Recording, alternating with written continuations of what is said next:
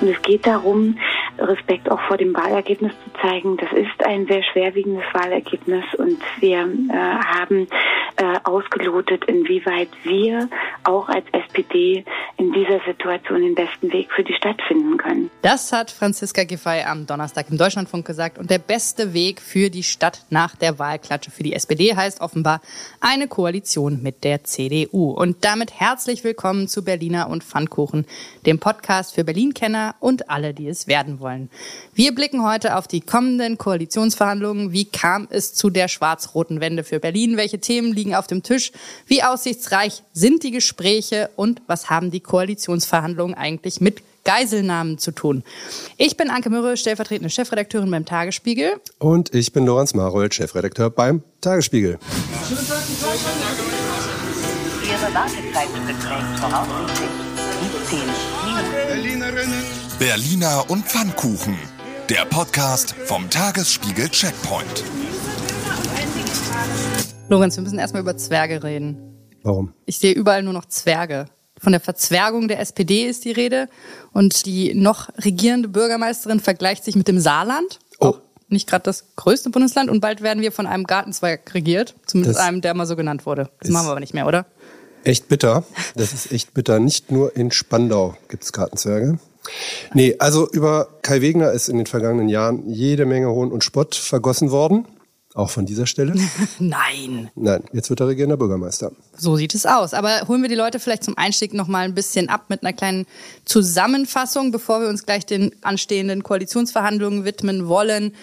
Bei Serien heißt es immer, was bisher geschah. Oder hier könnte man auch sagen, previously on House of Cards. Äh, so viel Schmutz wieder diese Woche geworfen wurde. Vielleicht bringst du uns mal kurz rein, Lorenz, was ist in Kurzform passiert? Ja, es gibt eine scheinbare Agenda und eine tatsächliche. Die scheinbare ist, es wurde sondiert zwischen vielen Parteien in mehrfachen Runden. Und die tatsächliche Agenda war, dass die SPD in diese Sondierung von Anfang an mit der offensichtlichen Absicht reingegangen ist, mit der CDU zu koalieren und zwar als kleiner Partner. Diese Präferenz hat Franziska Giffey dann ausgerechnet bekannt gegeben, während Grüne noch mit mhm. der CDU sondiert haben, ob man vielleicht eine schwarz-grüne Koalition machen kann. Grüne und Linke wussten nichts davon, dass mhm. die SPD sich längst entschieden hatte. Tagesspiegelleser wussten es und die wussten auch, dass sich die CDU schon entschieden hatte, aber sie haben es nicht geglaubt dort bei den Grünen und den Linken, dass es tatsächlich schon so klar war. Am Mittwoch hat dann die CDU bekräftigt, dass sie mit der SPD die Regierung bilden möchte. Am Mittwochabend hat die SPD verkündet, dass sie die Gespräche mit der CDU beginnen wird. Und die Grünen? Ja, in Schockstarre seitdem nicht nur in Schockstarre, sondern auch nach dem Schock in einem erheblichen Erregungszustand. Ja. Die sind stinksauer. Ja, jetzt wird zurückgeschossen, was vor allem daran liegt, dass sie verhandelt haben. Das bewerten sie als extremen Affront, auch dass da niemand offensichtlich was gewusst hat. Der Stil auch, der Absage und vor allen Dingen auch ja die Zusammenfassung, die schriftlich dann ja auch die genau. Runde gemacht hat, wo nochmal wirklich die SPD aus ihrer Sicht den Grünen und den Linken mal so richtig mit der flachen Hand von links und rechts auf die Birne donnert. Dazu kommen wir gleich noch vielleicht kurz einmal noch einen Ton, wie es dann geklungen hat, als die SPD am Mittwochabend tatsächlich auch im Landesvorstand das durchbekommen hat, dass sie jetzt mit der CDU zusammengehen will. Dann hören wir noch mal Franziska Giffey. Ich habe mich entschieden, meinen Beitrag dafür zu leisten, auch wenn das mit dem Verlust des Amtes der regierenden Bürgermeisterin verbunden ist. Ich mache das für Berlin und ich mache das für die SPD. Ja, also ohne Pathos geht's nicht. Ne? Nein, da muss man wirklich noch mal eine Trauersekunde. Hm. Es ist schon Wahnsinn. Es ist auch in vielerlei Hinsicht interessant, finde ich, weil man muss schon sagen, dass ihr das niemand zugetraut hat, dass sie zurücktritt, also sie persönlich. Man hatte eher spekuliert, dass sie entweder Kopf durch die Wand nochmal Regierende werden will oder sich aus der Landespolitik verabschiedet. Aber dass sie das macht, das trägt, glaube ich, auch dazu bei, dass die Grünen jetzt so überrascht sind, vor allem, weil sie dachten, sie haben alle Trümpfe in der Hand. Naja, man muss schon sagen, die, die Ausgangslage für die SPD war ja in der Tat eine No-Win-Situation mhm. und man könnte sagen, sie hatten keine Chance, aber sie haben sie genutzt mhm. und in der Tat aus der SPD-Sicht ist das durchaus eine Chance, sich zu versuchen, in diesen drei Jahren bisschen als Opposition in der Regierung mit der CDU wieder mehr zu profilieren, auch in der Hoffnung von Franziska Giffey ganz offensichtlich. Daraus macht sie ja wenig ein Geheimnis, in drei Jahren wieder anzutreten. So, das, ja, das hat sie ähm, bei uns im Interview, gestern haben wir es online gebracht, schon nochmal gesagt. Ich finde das ganz schön forsch. Also das, da ist ja Selbstreflexion wenig drin gewesen und vor allem auch mit welcher Härte sie da schon gegen ihre bisherigen Koalitionspartner vorgeht.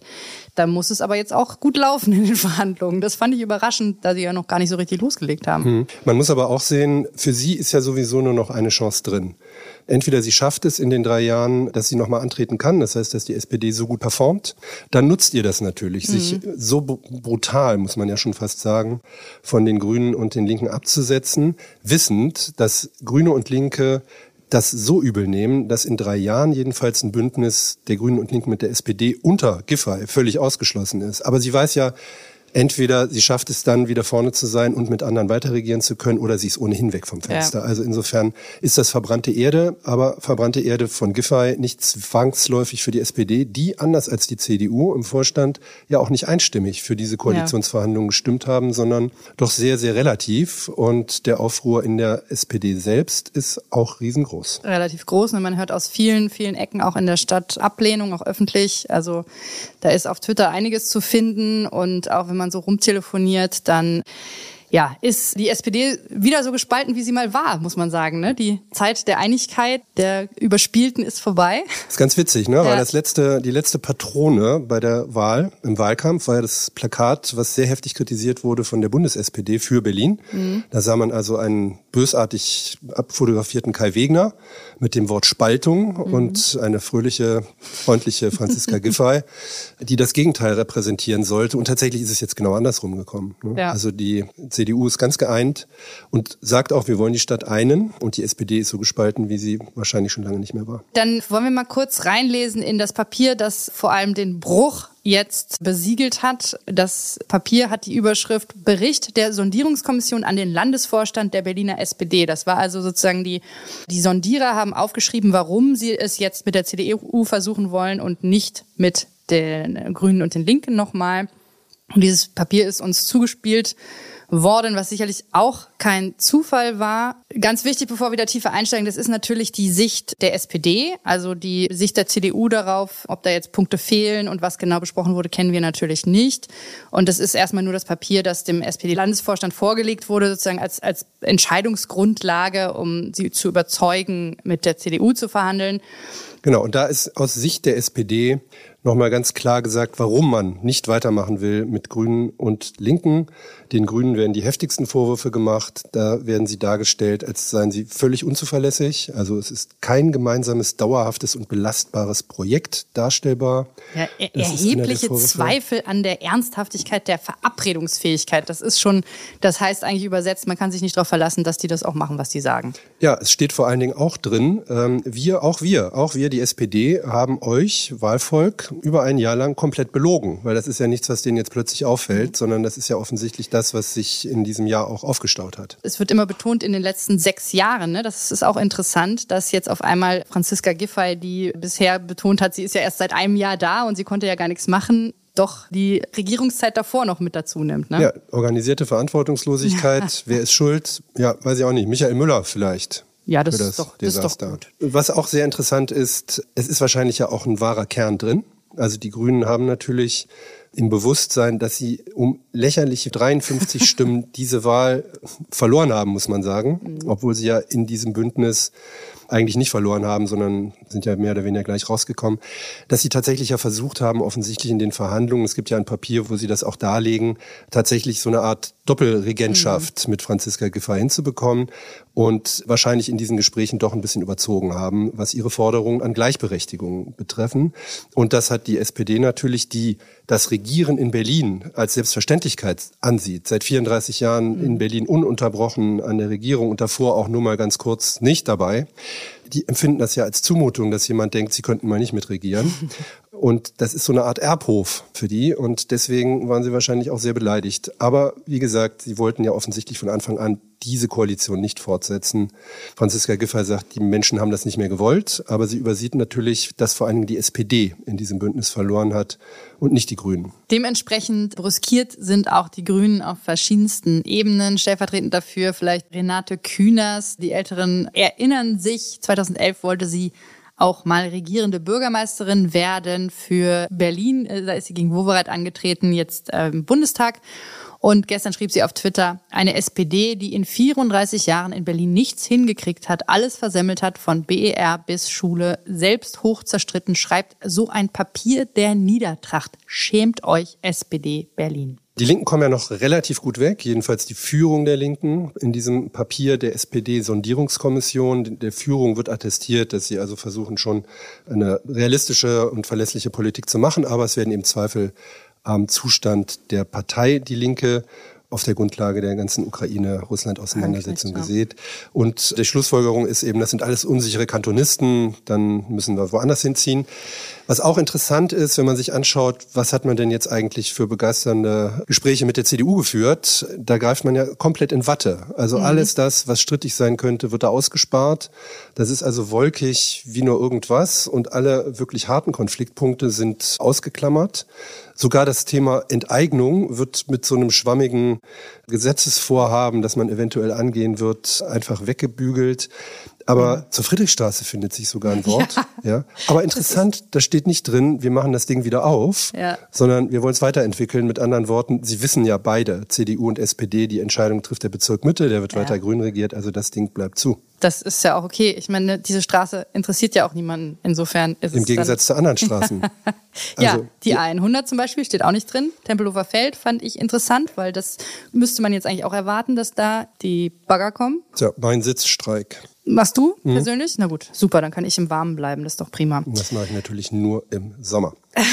Aber Bis dahin werden sich die Verhandlungen ja wahrscheinlich hinziehen. Nee, das geht ja schnell, weil hier steht auch im Papier, mit der CDU konnten in allen Bereichen große Schnittmengen festgestellt werden. Dann wissen wir ja, dass das im Prinzip jetzt eine Partei ist. SPD, CDU, gleiche Hoffen Richtung. wir mal, dass die Messer drin bleiben, bei so vielen Schnittmengen.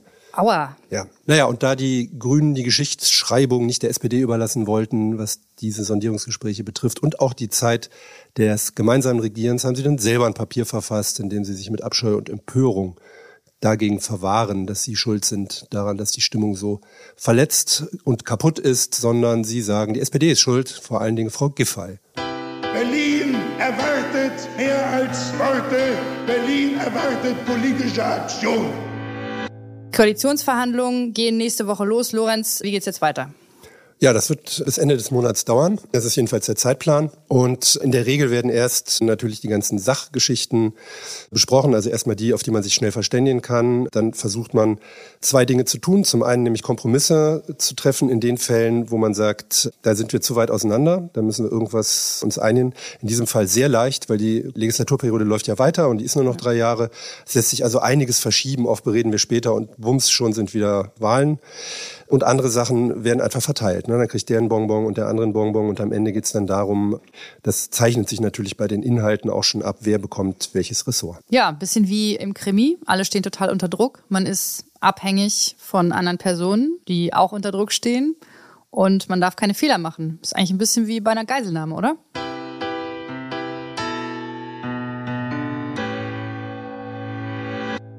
Deshalb haben wir mit Matthias Schranner gesprochen. Der ist Verhandlungsprofi und hat seine eigene Beraterfirma. Früher hatte die Bundesregierung bei Geiselnahmen und Entführungen beraten und verhandelt für sie. Und deswegen als Verhandlungsprofi haben wir ihn mal gefragt, welche Gemeinsamkeiten es da eigentlich gibt. Ja, die Verhandlungen sind tatsächlich sehr ähnlich, weil man in einer gewissen Abhängigkeit ist. Also in einer Verhandlung mit einem Geiselnehmer kann ich eben auch nicht sagen, wenn ich mit diesem Geiselnehmer nicht zum Ergebnis komme, dann rede ich mit einem anderen Geiselnehmer, sondern ich bin in einer abhängigen Position und ich muss mit diesen Menschen eine Einigung herbeiführen. Koalitionsverhandlungen sind ähnlich. Ich habe nicht viele Optionen. Und wie wir es jetzt in Berlin sehen, es gibt ja schon eine, nach dieser Sondierung eine Entscheidung. Also man möchte wohl diese, diese GroKo wieder haben. Und dadurch ist man natürlich auch in dieser abhängigen Position. Relativ. Ne? Also theoretisch ist für beide noch was anderes drin.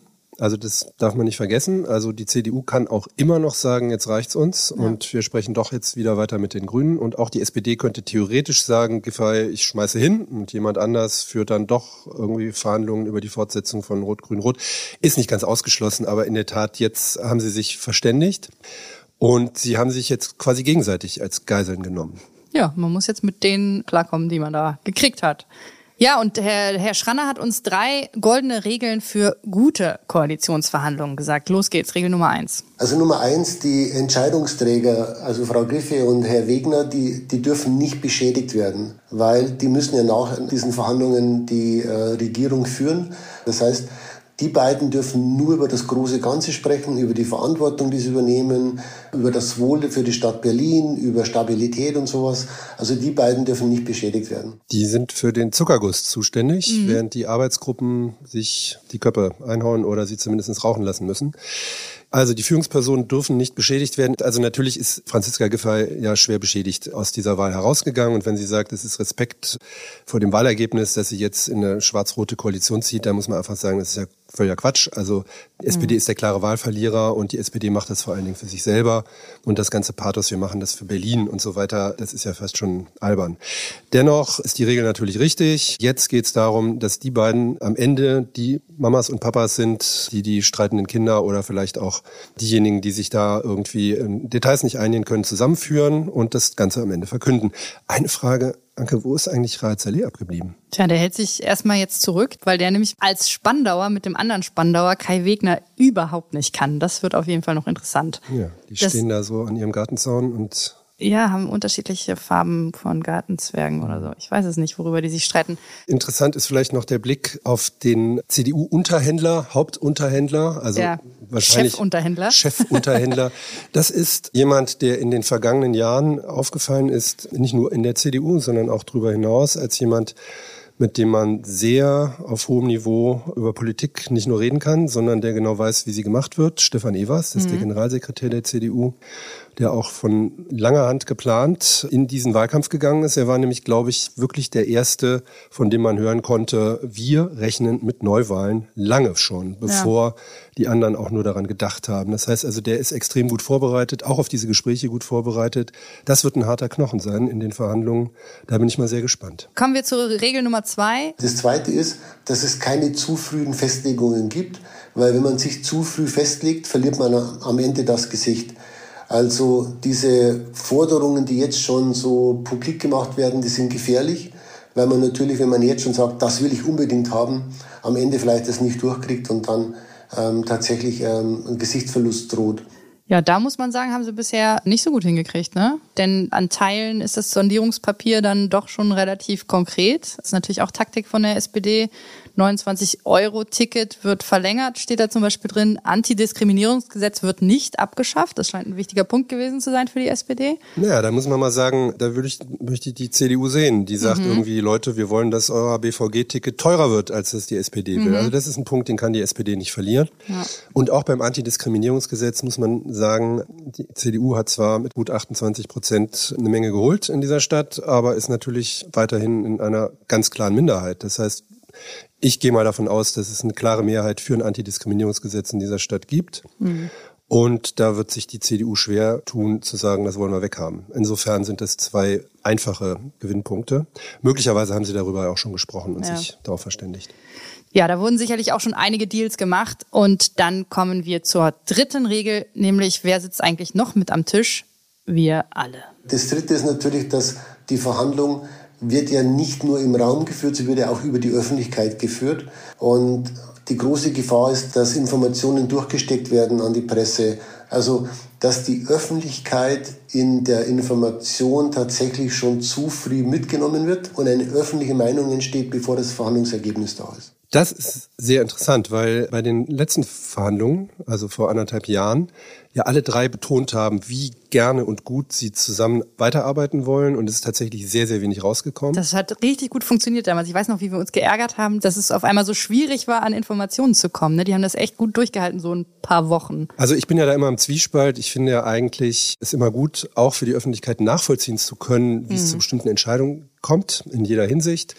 Auf der anderen Seite ist es natürlich wichtig, dass man auch einen geschützten Raum hat, in dem man sprechen kann. In diesem Fall könnte das schwierig werden, weil halt die Unzufriedenheit in der SPD durchgeht. Und die wird wahrscheinlich auch durch die Arbeitsgruppen gehen. Wir haben das ja erlebt, die Jusos wollen richtig den Aufstand machen. Es gibt also einige Verbände, die schon gesagt haben in Berlin, wir sind strikt dagegen, die machen mobil für die Mitgliederbefragung. Das heißt, da wird wahrscheinlich auch versucht werden, während der Verhandlungen schon Stimmung zu machen das für die Abstimmung der Mitglieder, die ja. anschließt.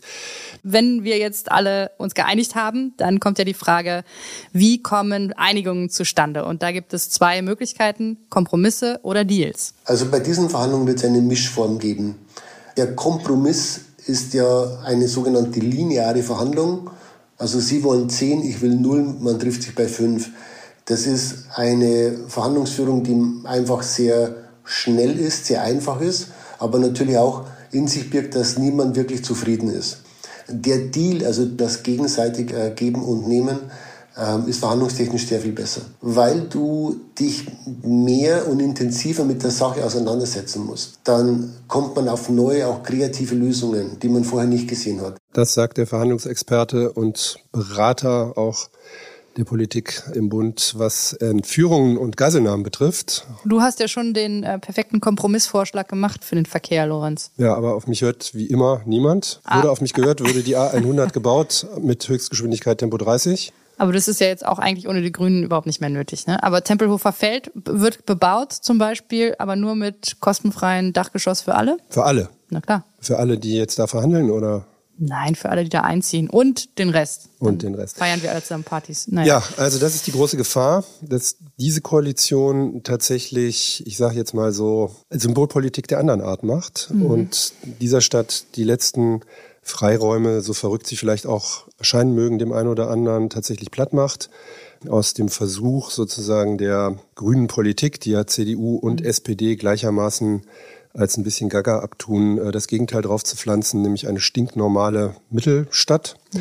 Diese Gefahr besteht durchaus. Da kann man nur hoffen, dass tatsächlich auch ein bisschen Realitätssinn für das große Ganze herrscht und das nicht nur behauptet wird. Bei all den Kompromissen, die dann geschlossen werden, die vielleicht an der einen oder anderen Stelle gar nicht so schwierig sind, wie man äh, vielleicht im ersten Moment erwarten könnte, ist natürlich die Gefahr, dass langfristig der Unterschied zwischen den beiden Parteien einfach verloren geht im Gefühl. Oder sie künstlich Kontroversen heraufbeschwören ja. müssen, damit sie ein Profil zeigen vor der nächsten Wahl.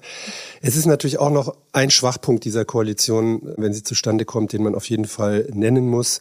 Alle haben gesagt nach der Wahl, diese Spaltung der Stadt, die so offensichtlich wurde, und zwar nicht Ost-West, sondern jung-alt und vor allen Dingen auch innen und außen, dass die überwunden werden soll. Und das scheint mir mit dieser Koalition sehr, sehr schwierig zu sein, ja. weil doch ein erheblicher Teil dieser Stadt tatsächlich komplett anders tickt als diese Koalition.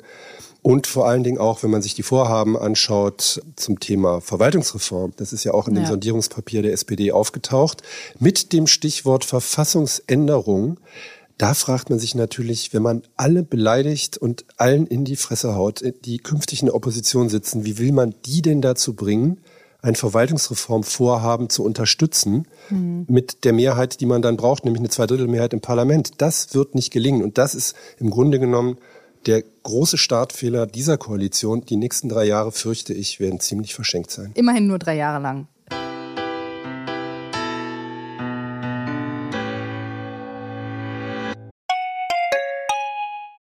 Wie geht es weiter mit der Europäischen Union? Präsidentschaftswahlen in den USA, EU-Parlamentswahlen, geopolitische Krisen und wirtschaftliche Schwierigkeiten. Wir suchen Lösungen für diese Herausforderungen. Am 19. und 20. März auf der digitalen Europakonferenz von Handelsblatt, Die Zeit, Tagesspiegel und Wirtschaftswoche. Über die Zukunft Europas sprechen wir mit Bundeskanzler Olaf Scholz, Wirtschaftsminister Robert Habeck und vielen mehr. Kostenlose Anmeldung unter europe20xx.de.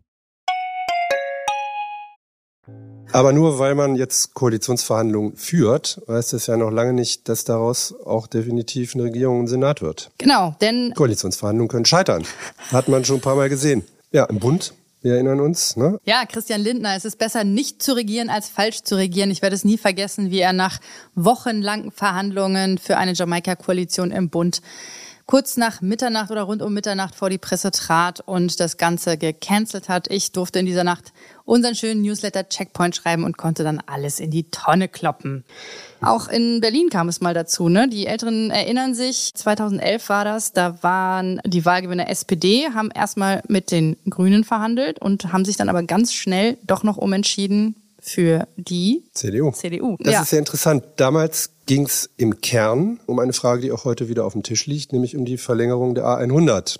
Ging zwar noch um einen anderen Teilbereich, aber Wowereit hat damals die Koalitionsgespräche abgebrochen.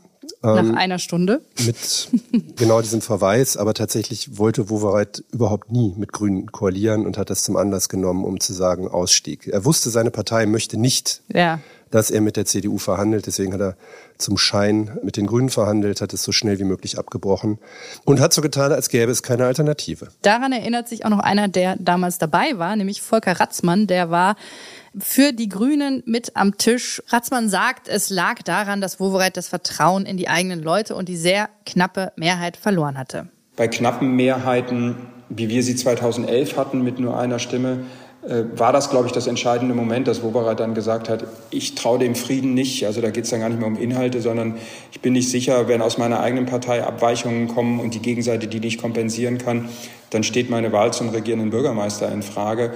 Und ich traue dem Frieden nicht, deswegen hat er damals die, die, die Verhandlungen auch platzen lassen.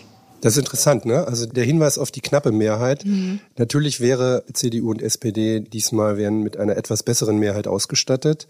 Aber Heckenschützen in der SPD sind ja nicht völlig auszuschließen. Das wäre dann noch die eine Variante, die lustig werden könnte für Berlin. Die andere ist das Bundesverfassungsgericht erbarmt sich und erklärt auch die Wiederholungswahl für unzulässig. Das wäre natürlich die Pointe, auf die ganz Berlin noch wartet. Ja, aber ja. nochmal kurzer Rückblick auf Schwarz-Rot 2011 bis 16 war das nicht ein leichter Weg für die beiden Parteien. Der Justizsenator hat schon nach 90 Tagen das Handtuch werfen müssen.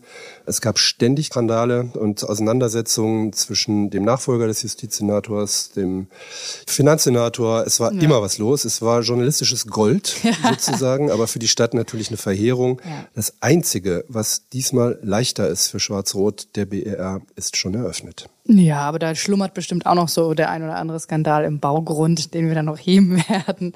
Also es war jedenfalls eine sehr, sehr aufregende, holprige Zeit. Auch da gab es ziemlich viel, vor allem personelles Hin und Her. Und Volker Ratzmann hat auch nochmal betont, dass es vor allem auf die Persönlichkeiten ankommt. Also ich glaube, dass die Koalitionsgespräche unter anderem auch dazu dienen, zu gucken, inwieweit gerade die Protagonistinnen und Protagonisten, die eine Regierung dann führen und ausmachen werden, wirklich auch einen Draht zueinander finden. Das ist schon ein ganz guter Seismograph. Und meistens ist das, ich will jetzt nicht sagen entscheidend, aber es kommt dem schon eine sehr große Bedeutung zu, ob die Leitungs- und Führungspersönlichkeiten in einer Regierung dann auch einen Draht zueinander finden und miteinander können. Ja, und dass Bettina Jarasch und Franziska Giffey keinen Draht mehr zueinander finden, das war im ganzen Wahlkampf zu sehen. Also quasi ab dem Moment, als klar war, dass neu gewählt wird. Wir haben das auch bei unserem Triell, bei unserem ja. Wahlkampf-Spitzentreffen deutlich gespürt. Da saßen eben mit Giffey und Jarasch nicht zwei Menschen zusammen, von denen man glauben könnte, dass sie weiter zusammen regieren. Also gucken wir doch mal in die Glaskugel, Lorenz. Wie wird das jetzt verlaufen? Harmonisch, erfolgreich und was erwartet uns dann in den nächsten drei Jahren? Das wird stark davon abhängen, auch wer welches Ressort bekommt und wie diese Ressorts besetzt werden. Was ist denn das Superressort für Franziska Giffey, das sie angeblich bekommt? Naja, sie bestreitet ja, dass man darüber schon Einigkeit hergestellt habe, aber im Gespräch ist natürlich, dass für die SPD ein großes Ressort Stadtentwicklung mit Bauen, aber auch wieder Verkehr, wie es früher ja auch schon mal war, zustande kommt. Und natürlich wird sich Franziska Giffey nicht mit Sozialem zufrieden geben, ja. schätze ich mal, sondern der muss man tatsächlich großen Einflussposten ja anbieten. Brocken. Wobei sie ja auch gesagt hat bei uns, dass eigentlich sich nicht leisten kann, in den drei Jahren jetzt auch noch groß die Senatsverwaltung umzubauen. Also das wird auch interessant, wie man das dann rechtfertigt, weil da ja erstmal dann wieder Strukturen zusammengeführt werden müssen und so weiter. Also das dauert dann auch alles. Ne? Ja, in der Regel sind den Verwaltungen die Führenden ja völlig egal. Ne? Also die Verwaltung macht halt das, was sie immer macht und wer dann dafür zuständig ist, ist relativ egal, zumindest für das unmittelbare Verwaltungshandeln. Insofern kann man es eben auch zusammenschmeißen. Wir haben eine Ausnahmesituation, das weiß auch jeder. Und in einer Ausnahmesituation, die durch diese Wiederholungswahl zustande gekommen ist, wird man womöglich auch Ausnahmemaßnahmen ganz gut begründen können. Oder also. auch nicht? Was bekommen wir? Zum Beispiel eine neue Bildungssenatorin. Also das wird ja wahrscheinlich die CDU besetzen. Die CDU, allein das ist ja schon eine riesige Nachricht. Nach wie viel? 20, 25, 27 haben wir inzwischen? Ja. Jahre Nach SPD. mehr als einem Vierteljahrhundert Rumgestöpsel an einem der größten Zukunftsfelder. Das wird wohl an die CDU gehen. Wünschenswert aus meiner Sicht wäre auch, dass man Gesundheit und Wissenschaft wieder auseinanderkriegt ja. oder zumindest besser organisiert. Also das war ein Kardinalfehler der alten Regierung, des alten Senats, mitten in der Pandemie eines der größten Felder, was Berlin hat, nämlich die Wissenschaft. Bildung und Wissenschaft ist, sind eben die Zukunftsthemen in der Wissenschaft. Steht Berlin eigentlich gut da, wird bewundert und beneidet und das so zu vernachlässigen wie in diesen anderthalb Jahren ist wirklich eigentlich ein Skandal. Ja, da kann man froh sein, dass das jetzt möglicherweise wieder vorbei ist. Aber ansonsten, ja, ich erwarte sowas wie pragmatische Langeweile vielleicht im besten Fall. Langweilig wird's nicht. politisch da, langweilig. Ja. Für uns wird es natürlich sehr interessant. davon gehe ich auch aus, dass wir viel zu entdecken, aufzudecken und Geschichtchen bekommen. Es wird schon deswegen nicht langweilig, weil die Opposition so richtig geladen ist und alles tun wird in diesen drei Jahren, um den Senat zu jagen, im wahrsten Sinne des Wortes. Und das wird interessant. Ob es für die Stadt gut ist, wie Franziska Giffey sagt, das werden wir leider erst in drei Jahren wissen. Ich bin da ein bisschen skeptisch, ja. aber ich lasse mich gerne auch vom Gegenteil überzeugen. Gut, dann sind wir schon am Ende unserer Folge. Die Glaskugel hat uns einiges beschert. Wir bleiben für euch da. Wenn euch diese Folge gefallen hat, dann empfehlt sie doch einer Person weiter, die auch wissen möchte, wie es in Berlin weitergeht. Und wir freuen uns natürlich auch über ein Like oder eine Bewertung oder einen Kommentar oder was auch immer euch einfällt. Und kleiner Werbeblock, Newsletter Checkpoint. Ja, jeden Tag mit jedem neuen Dreh das könnt ihr bei uns im Newsletter Checkpoint lesen. Den könnt ihr kostenlos abonnieren. Den Link dazu gibt's in den Show Notes. Die Redaktion hatten Johanna Voss und Jessica Gummersbach. Produktion Henny Koch, der Apparat, Musik Anke Mürre. Und tschüss, bis nächste Woche. Tschüss.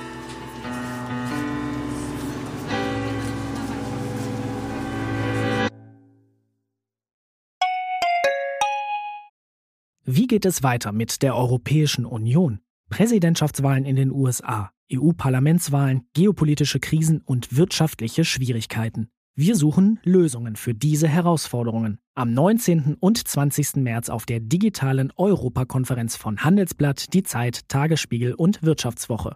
Über die Zukunft Europas sprechen wir mit Bundeskanzler Olaf Scholz, Wirtschaftsminister Robert Habeck und vielen mehr. Kostenlose Anmeldung unter europe20xx.de.